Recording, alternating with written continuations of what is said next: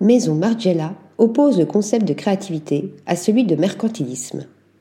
Pour sa dernière collection, Maison Margiela propose une collection créative et extravagante comme seul Galliano peut les imaginer. Chaque pièce est déconstruite pour créer un look désirable, rendant hommage aux règles de la haute couture des années 1950. À travers l'attitude des mannequins, le ton est donné avec la remise en question du concept de binarité. Les silhouettes sont féroces et elles attaquent pour opposer le concept de la créativité à celui du mercantilisme afin de proposer un vestiaire faisant appel au plastique laminé, à des sacs poubelles ou encore à des abat-jours. Un imaginaire qui rompt avec les conventions de la mode mais qui répond aux bases posées par Martin Margiela des années auparavant.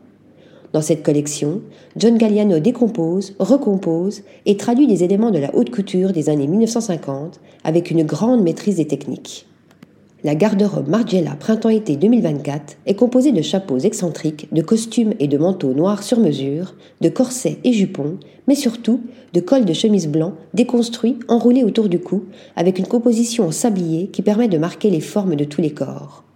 Un défilé mixte dans lequel le désordre est organisé pour devenir beau et désirable, mais surtout pour encourager les jeunes générations à créer avec de l'ancien ou des déchets. Article rédigé par Thomas Durin.